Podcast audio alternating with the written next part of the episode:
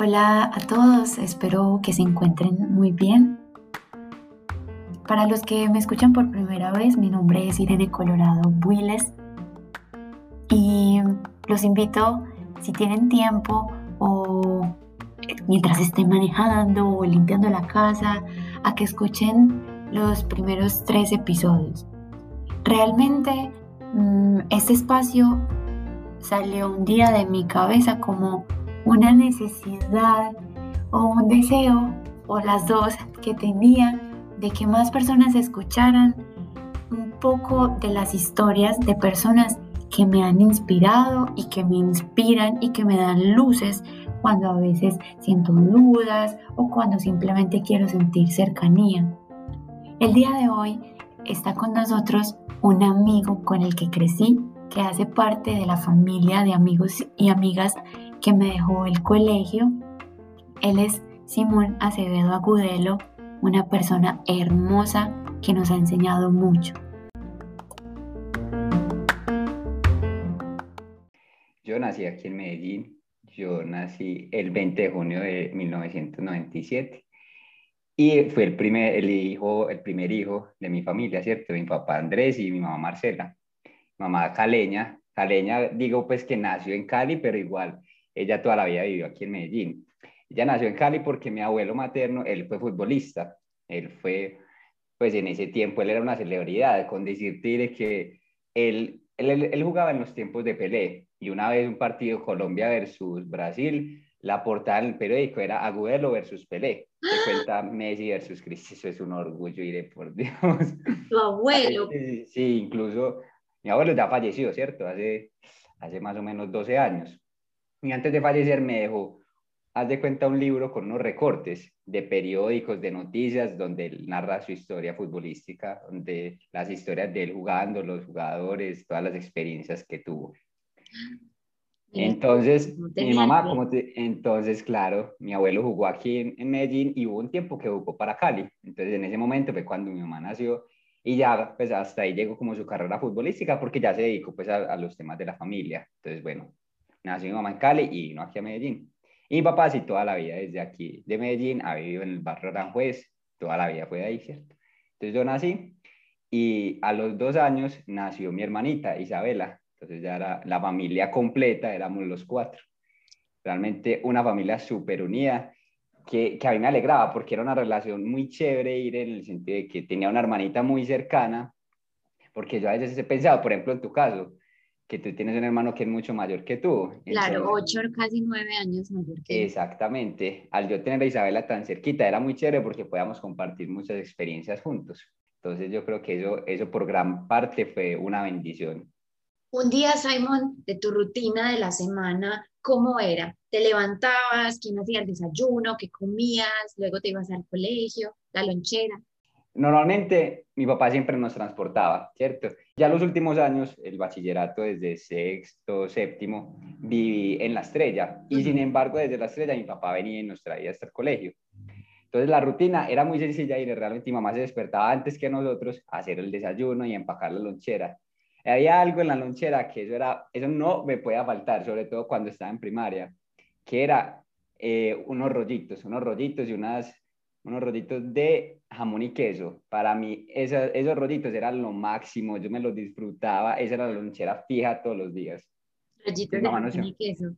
Ajá, nos empacaba los rollitos y ya mi papá nos traía al colegio y ya de regreso, cuando salíamos, cuando estaba chiquito, él nos recogía y nos íbamos directo para la casa. Y ya cuando crecí, yo siempre estaba muy encarretado con el fútbol. Yo he sido un loco, un apasionado con el fútbol. ¿Entrenabas después de clase de fútbol? Exactamente, ya cuando empecé en bachillerato, más o menos séptimo, octavo, no, incluso desde antes, yo creo que desde sexto, salía del colegio a entrenar. Entonces me iba ya en metro, entrenaba, salíamos a las 3 y 10 del colegio, entrenaba a las 4 hasta las 6 y para la casa nuevamente.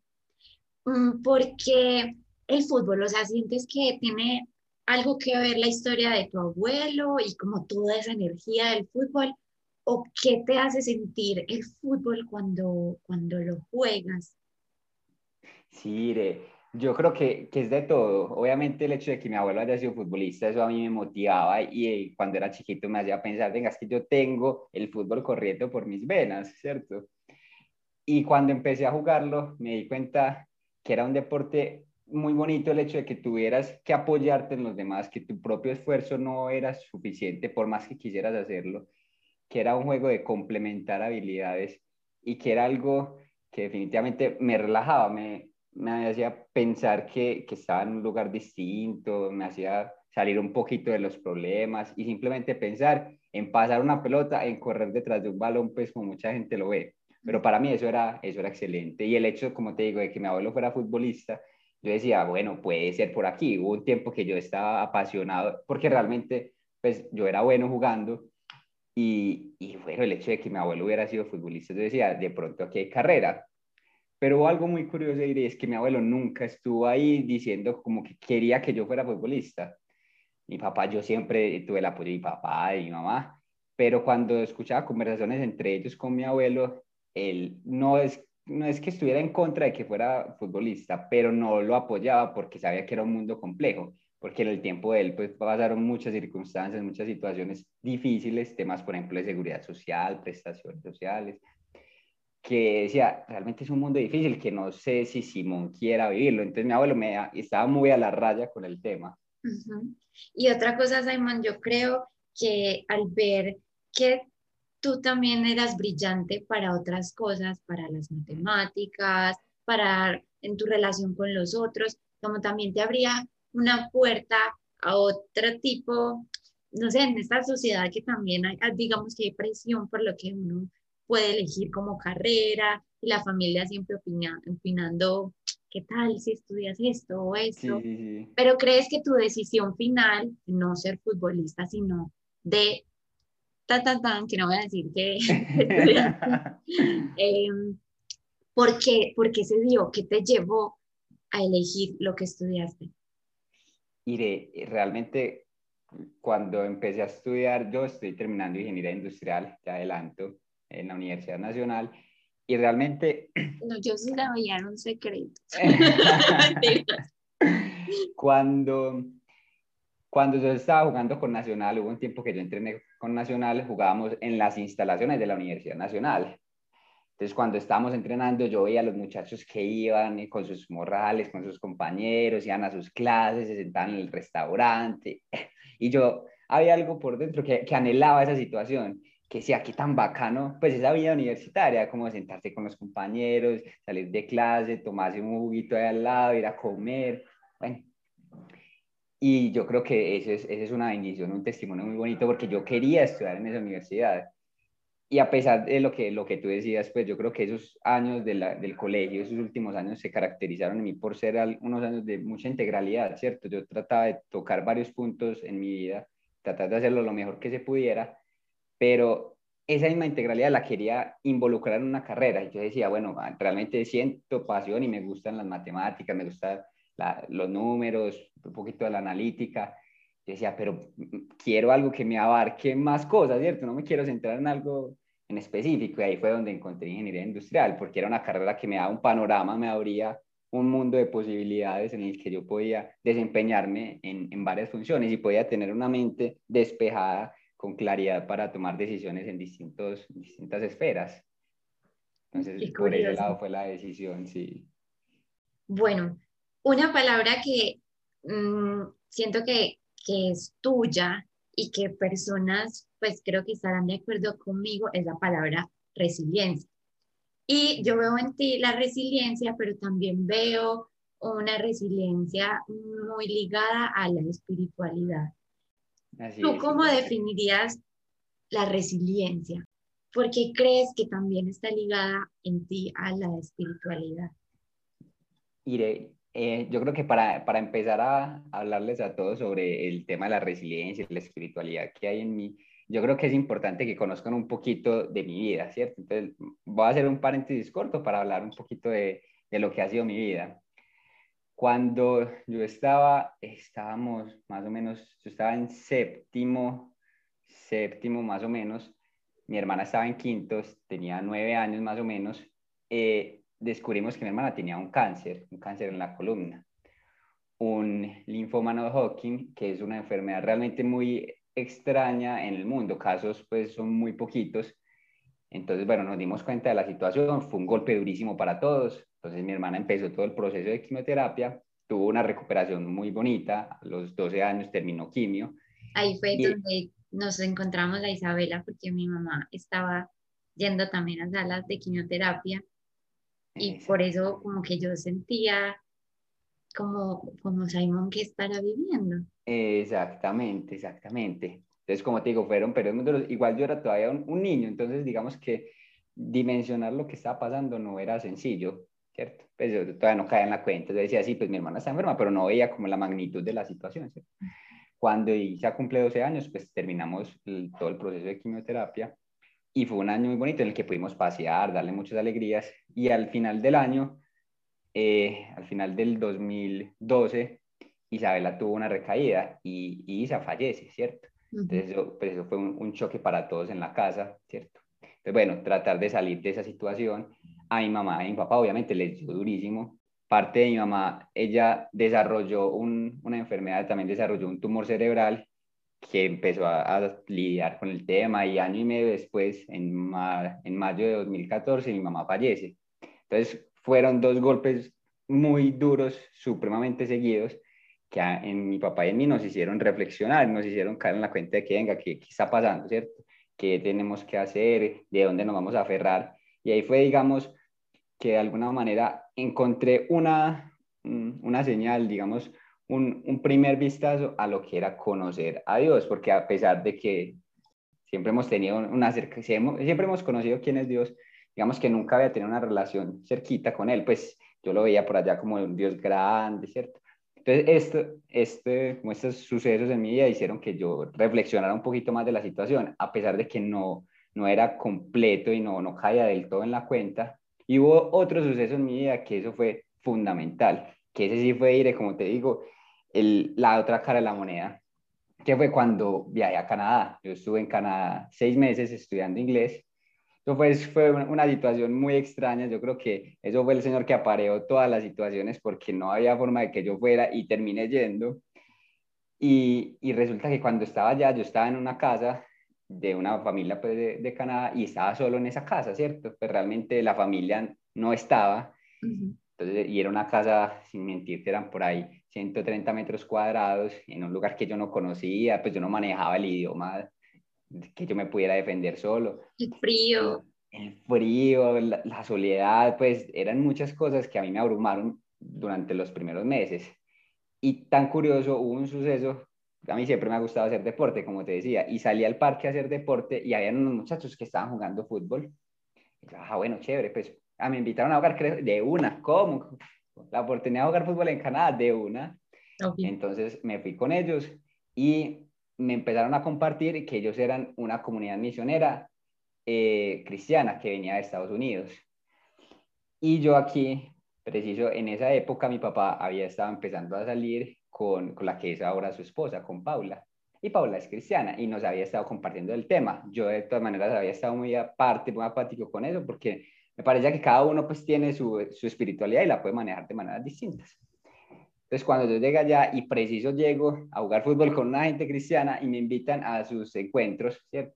Que son reuniones en las cuales se comparte, así como estamos tú y yo conversando sobre un tema en específico de la Biblia, empecé a asistir y me empecé a llenar de algo que no tenía y empecé a darme cuenta de que en medio de esa tristeza, de esa soledad, porque era el hecho de que yo ya no estaba, pues de que mi hermana y mi mamá ya no estaban, y que mi papá estaba al otro lado del mundo y que realmente no tenía en quién apoyarme.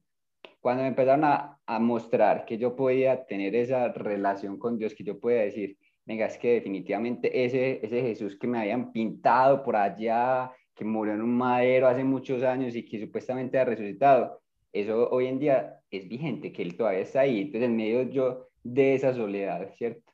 En medio de esa situación, empecé a tomar esa cruz y a tomar esa situación como mía, como venga, que es que eso, esas promesas, eso también es para mí, que los planes que tiene el Señor son más grandes que los míos, yo, pucha, es que, es que venga, que, es que eso es verdad, eso a mí también me aplica. Y ahí fue cuando empecé a darle un, un trasfondo y digamos un giro a mi vida muy, digamos, muy grande, porque si yo no hubiera encontrado eso, digamos que el viaje en sí en Canadá hubiera sido un viaje de, mucho, de mucha lucha, de mucho sufrimiento de alguna forma. Podría haber resultado en una pérdida o en una desviación que a uno lo lleva a, a vivir otras cosas realmente no son de uno, pero están ahí tan fáciles, eh, un exceso en esto. Y créeme que las, las cosas se prestan para eso, ¿cierto? Porque igual pues estaba con personas de todo el mundo. Y somos muy vulnerables también. exactamente. Entonces, yo, yo en tener ese encuentro con Dios, empecé a vivir diferente, ¿cierto? Y empecé a, a, entender el valor que yo tenía como persona más allá de las situaciones que me habían marcado. Y yo decía, venga, que es que, que, es que esto es bueno, ¿cierto? Y empecé, a, empecé pues ya a tener, un, como te digo, una vista distinta del viaje y a conocer personas diferentes, a, a compartir y, a disfrutarme cada detalle en, en, ese viaje, que ya cuando llego aquí a Medellín, yo digo, ya no puedo, pues ya, ya mi vida es distinta, ya no puede seguir siendo la misma vida de antes. Y ahí fue pues que ya me convierto pues al cristianismo. ¿Y qué tal es llegar y como decir, a tus amigos, a tus amigas, o, mostrarles, oigan, es que, es que yo soy cristiano o quiero ser cristiano, esta es mi decisión, y como sentir que uno es pues, como tan escéptico o tan... y entonces, o sea, ¿qué significa? Pues sí, realmente, te soy sincero, cuando estaba en Canadá y iba a volver, yo tenía temor, porque el hecho de yo estar solo allá, ¿cierto? Yo tener ciertas, digamos, no comodidades, yo decía, bueno, eso me hace acercarme un poquito más a Dios, pero cuando yo llegué a la casa, cuando llegué a Medellín, yo tengo todas mis comodidades. Yo no tengo, digamos, esa, de alguna forma, necesidad de, de, acercarme a Dios, a pesar de que yo había entendido que Dios está en las buenas o en las malas, a mí ya me había tocado en un tema de soledad, pero yo decía, no, no, no se me puede olvidar.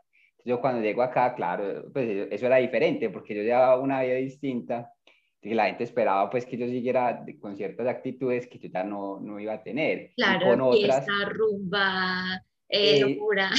exacto, y con otras que se man porque está orando, que se man porque está, está yendo a misiones, que porque está haciendo lo que hace, que, que, era difícil de entender, pero yo decía, bueno, pues por algo tiene que pesar, esto es lo que realmente quiero. Y hablando, conectando un poquito con la resiliencia, ahora pues haciendo una mirada, en una mirada retrospectiva, yo digo, muy chévere esa oportunidad que yo tuve de conocer al Señor, porque con toda esta historia que, que, les he contado, digamos que pueden enlazar todo y decir que a pesar de todo, el Señor es bueno. Y mira, y hoy te puedo decir que mi vida, a pesar de esas situaciones complejas, ah, es una vida muy bendecida. En este momento, como te digo, pues yo estoy estudiando en la, la carrera que quería, en la universidad que quería, y gracias eh, estudié en la universidad becado, entonces eso también ha sido total una, una bendición. Simon, si tú pudieras darle un, un olor o un sabor a tu primera, a la primera parte de tu vida, ¿cuál sería? O pongámoslo así, un sabor delicioso, espectacular, que haya estado presente en varios momentos de tu vida, ¿cuál sería? ¿Y cuál sería ese que tú dices, mm, mm, no, no, no, no me lo pongas o mm, no me gusta mucho, pero puedo aceptarlo? Yo creo, Iré, hay, hay un sabor en específico que hasta, digamos, presente a lo largo de, de toda mi vida y es, es realmente muy sencillo, pero es la paleta de la fresita de, mora. Sí. Pues suena muy curioso, pero realmente esa paleta desde chiquito a mí me ha encantado. ¿Y eso qué significaba eh, o qué, cuál era el, sentido de esa paleta en mí? Yo y reflexionando sobre eso. Eso para mí era alegría. Pues para mí eso era alegría, era distracción, era, era inspiración. Yo llegaba y me iba a comer una paleta de mora y yo estaba feliz. Yo, pa, me voy a comprar una paleta de mora. Él, él de una me la compraba y eso para mí era como esa satisfacción, ¿cierto? Para los que no saben, la paleta de la fresita es una marca mm. con la que crecimos, son helados caseros de agua, de leche. Esta paleta de mora, que a mí también me encanta y a mi familia también, es cremosa y tiene sabor como de jugo de mora en leche. y tiene pedacitos de mora, tiene su palito de bambú y así como de mora hay de coco, hay de arequipe, de mango biche, de lulo, de chocolate, mis papás eh, pues ven una paleta de la fresita y ahí mismo. Entonces me parece muy curioso sí. y es de mora, que también es, es. un sabor agridulce porque es, es acidito, pero mm, es como ese placer al final de la paleta que, que, te llena la boca y es como... y así es, y realmente a lo largo de, de mi vida hay ciertos gustos en temas pues, de, de la comida y de, que me llaman mucho la atención. Esa combinación dulce con un poquito de salado, por ejemplo, en mi casa, eh, en la casa de mi abuelo, perdón, de mi abuelo materno, siempre que íbamos, él, él nos recibía ya con un vaso de Coca-Cola y unas galletas sultanas. Ay, eso para mí era fundamental, eso, eso, era el, algo más delicioso que yo podía tener. Y hoy en día, mi abuelo, con, con gran cariño, y en, en, ese suceso en específico, recibiéndonos con una Coca-Cola y las cuatro galletas sultanas. Mira que tanto la paleta como las galletas sultanas, aunque pues son productos eh, industriales, em, son productos que, que, te llevan a, algo casero, unas galletas muy simples, unas galletas sultanas unas galletas que no tienen ninguna cobertura, ningún relleno, pero que saben eh, tienen ese saborcito casi como entre vainilla, galleta mmm, y la paleta también. La paleta no es un helado eh, con caramelo salado, no, es, es, es, solo la mora. Así es, y, y, aquí escuchándote también me hace pensar, es, es como es, la, tanto las galletas como la paleta me recuerdan lo importante de disfrutar esos pequeños detalles de la vida, pues esas cosas que son caseras, ¿cierto? Por ejemplo, en esta situación, ahora sí más con todo el tema de la pandemia, lo que estamos viviendo, selecciono disfrutarse esos espacios en familia, esos espacios solos, ¿cierto? Esos espacios con la pareja, con los amigos, esos momentos pequeños yo creo que marcan la, la diferencia. Claro, y, y, digamos a cada persona que, que nos, está, nos esté escuchando, a cada persona le habrá tocado momentos en los que uno dice, pero ¿qué, qué, ¿por qué? ¿Por qué esto me pasa a mí? ¿Y por qué esta situación tiene un final para una persona de esta manera y para mí otro? Pero esto, eh, ¿de qué me puedo sostener?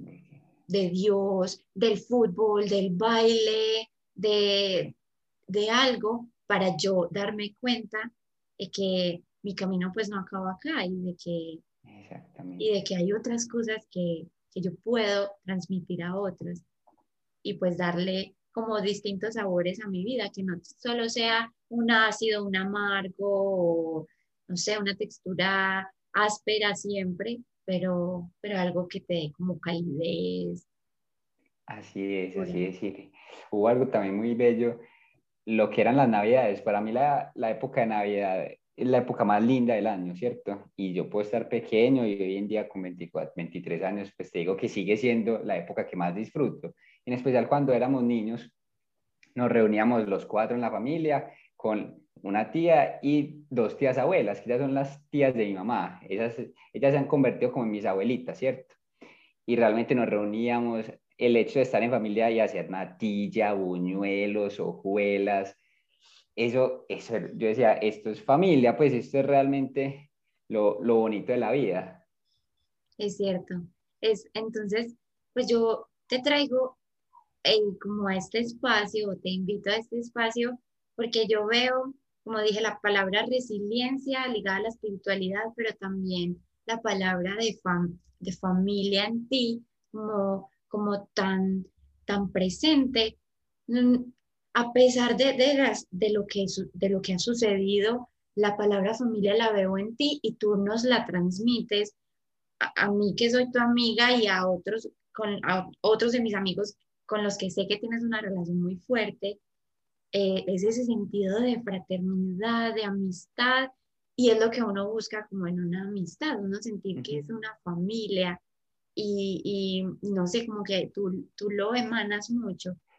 Entonces, eh, creo que ojalá todas las personas que, que, nos estén escuchando puedan pensar ahora en, en, ese amigo o en esa amiga que les transmite como esa cercanía o esa, como esa calma, incluso cuando han pasado por situaciones que uno se cuestiona mucho.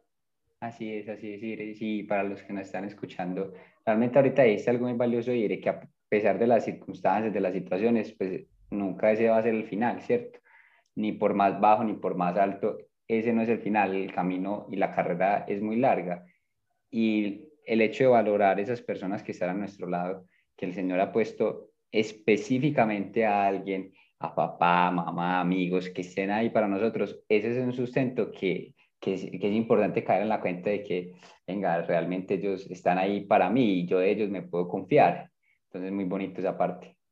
Y bueno, ahora para terminar, ¿tú qué tienes en la cabeza y en el corazón que dices, es que Simón tiene y quiere hacer esto, quiero lograr esto, eh, escalarme el Cerro de las Tres Cruces, no sé.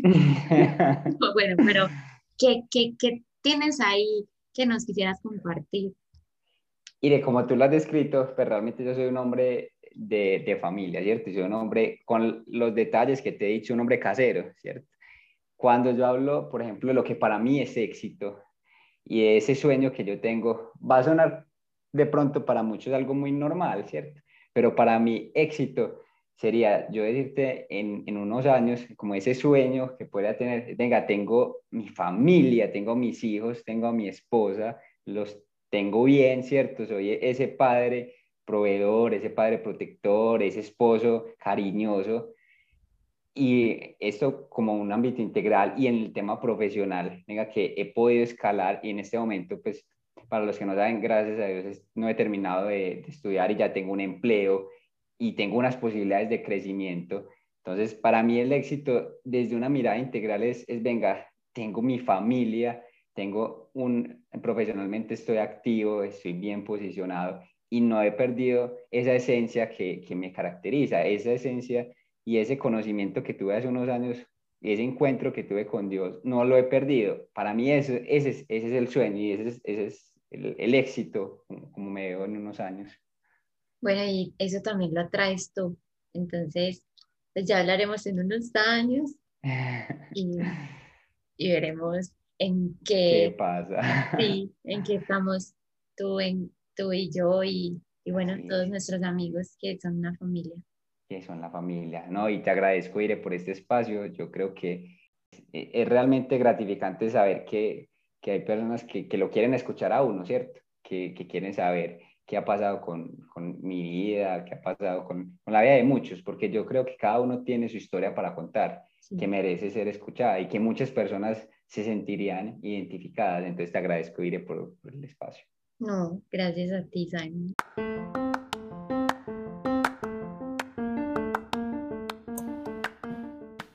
Bueno, espero que este episodio les haya traído a la mente una persona de la que han aprendido como yo he aprendido de Simon.